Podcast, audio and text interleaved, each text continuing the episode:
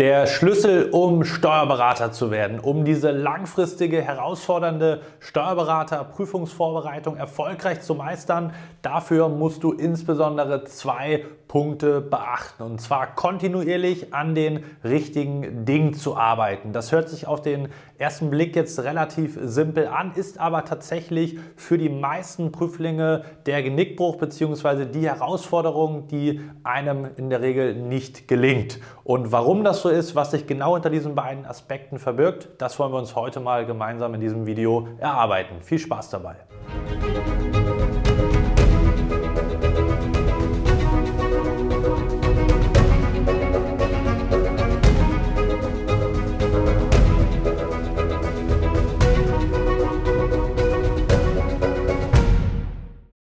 Und damit hallo und herzlich willkommen zum heutigen YouTube-Video. Dein Schlüssel zum Erfolg in der Steuerberaterprüfung. Wir haben eben schon die zwei Punkte genannt, die du unbedingt beachten musst. Und auf der anderen Seite stellen diese beiden Punkte eben auch die große Herausforderung dar. Kontinuierlich an den richtigen Dingen zu arbeiten. Das ist jetzt erstmal sehr abstrakt. Wir gehen mal die einzelnen Punkte Schritt für Schritt durch. Thema Kontinuität. Das ist das, was viele gerade in der langfristigen Prüfungsvorbereitung vermissen lassen. Warum ist das so? Nun, du bereitest dich, gerade wenn du jetzt beispielsweise dich für 2023 vorbereitest, 12, 15, 18 Monate auf diese Prüfung vor. Und es ist vielleicht gerade liegt ein Sommer hinter dir und wenn du so ein bisschen reflektierst, ist es schon sehr, sehr anspruchsvoll neben dem Job, neben dem Privatleben, neben den ganzen Verlockungen, die draußen in der Freizeit auf dich warten, gerade wenn wir so einen äh, ja, tollen Sommer beispielsweise haben, je nachdem, was dich persönlich ablenkt permanent das einzuhalten, was notwendig ist für diese langfristige Prüfungsvorbereitung. Gleichzeitig drückt natürlich vielleicht auf der anderen Seite die Arbeit, du hast vielleicht Abgabefristen, die du einhalten musst, ne? allgemeiner Termindruck in der Branche, Personalmangel und da bist du besonders gefordert. Und all diese Dinge sind häufig auch dringlich. Das bedeutet, du musst diese Fristen einhalten. Für den langfristigen Erfolg ist aber diese Kontinuität so verdammt wichtig. Du kannst es dir nicht erlauben, permanent mal zwei, drei Wochen gut zu performen, dann wieder zwei, drei Wochen raus zu sein. Du sagst, ich habe hier äh, die Arbeit gehabt, hier Privates, dann bin ich da mal krank gewesen, dann bin ich hier im Urlaub, sozusagen punktuell Urlaub und auch mal krank zu sein, etc. muss sein, kann, oder also der Urlaub muss sein, die Krankheit nicht unbedingt, aber die lässt sich nicht immer vermeiden natürlich. Das heißt, es gibt schon gewisse Ablenkung oder Phasen, die man nicht 100% vermeiden kann, beziehungsweise auch nicht sollte.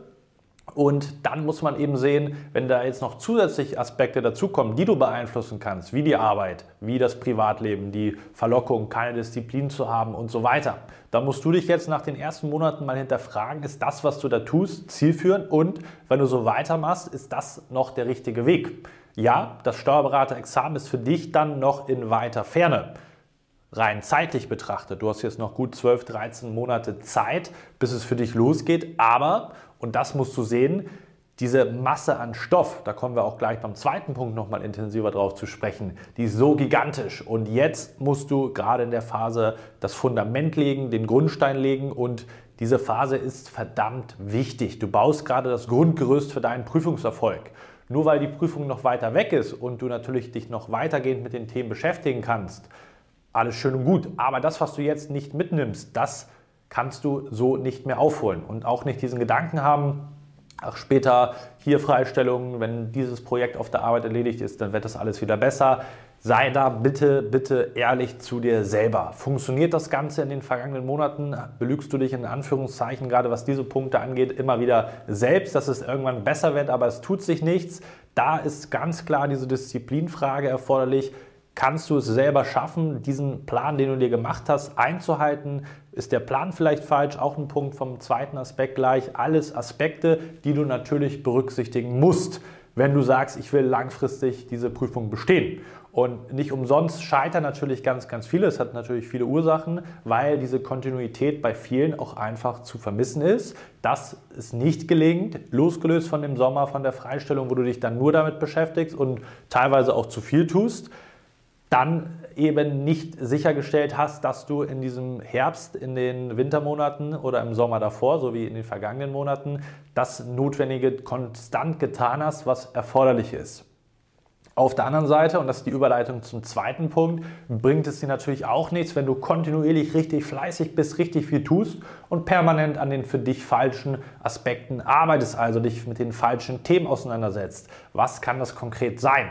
Nun, das sind natürlich sehr, sehr, ist sehr, sehr unterschiedlich, je nachdem, wie du dich oder wo du dich gerade befindest, in welcher Phase du dich befindest, wie du deine Vorbereitung auch konzeptionell aufbaust. Aber viele arbeiten zu den falschen Zeitpunkten an den falschen Themen.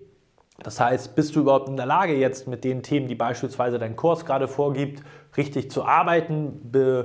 um das so ein bisschen metaphorisch zu umschreiben, wir teilen bei uns die Themen immer in sogenannte Themenhäuser auf. Und du kannst dir diese Examensvorbereitung so vorstellen, dass du so einen Hausbau hast und Schicht für Schicht für Schicht pro Thema aufbauen musst. Das heißt beispielsweise im Ertragssteuerbereich musst du natürlich erstmal die entscheidenden Grundlagen legen in den Einkunftsarten 15, 16, 17, den gesamten gewerblichen Teil musst du erstmal richtig durchdrungen haben. Dann kannst du über eine Betriebsaufspaltung sprechen, wenn du auch die bilanzsteuerrechtlichen Grundlagen hast oder über eine vorweggenommene Erbfolge. Und wenn dein Plan sozusagen, weil der Kurs das beispielsweise so vorgibt, weil der Dozent der Zeit hat, dir jetzt sagt, ja, wir machen aber heute Betriebsaufspaltung und vorweggenommene Erbfolge, dann arbeitest du zwar mit Zeit an der Prüfungsvorbereitung, du wirst aber, und das muss man so hart formulieren, dann nicht ausreichend genug mitnehmen, weil du verstehst zwar so ein bisschen, was da besprochen wird, aber du siehst die Zusammenhänge gar nicht. Und wenn du dann nicht mit Verständnis arbeitest hier in diesen Themenbereichen, dann wird es dir nicht gelingen, weil dann ist das sozusagen ein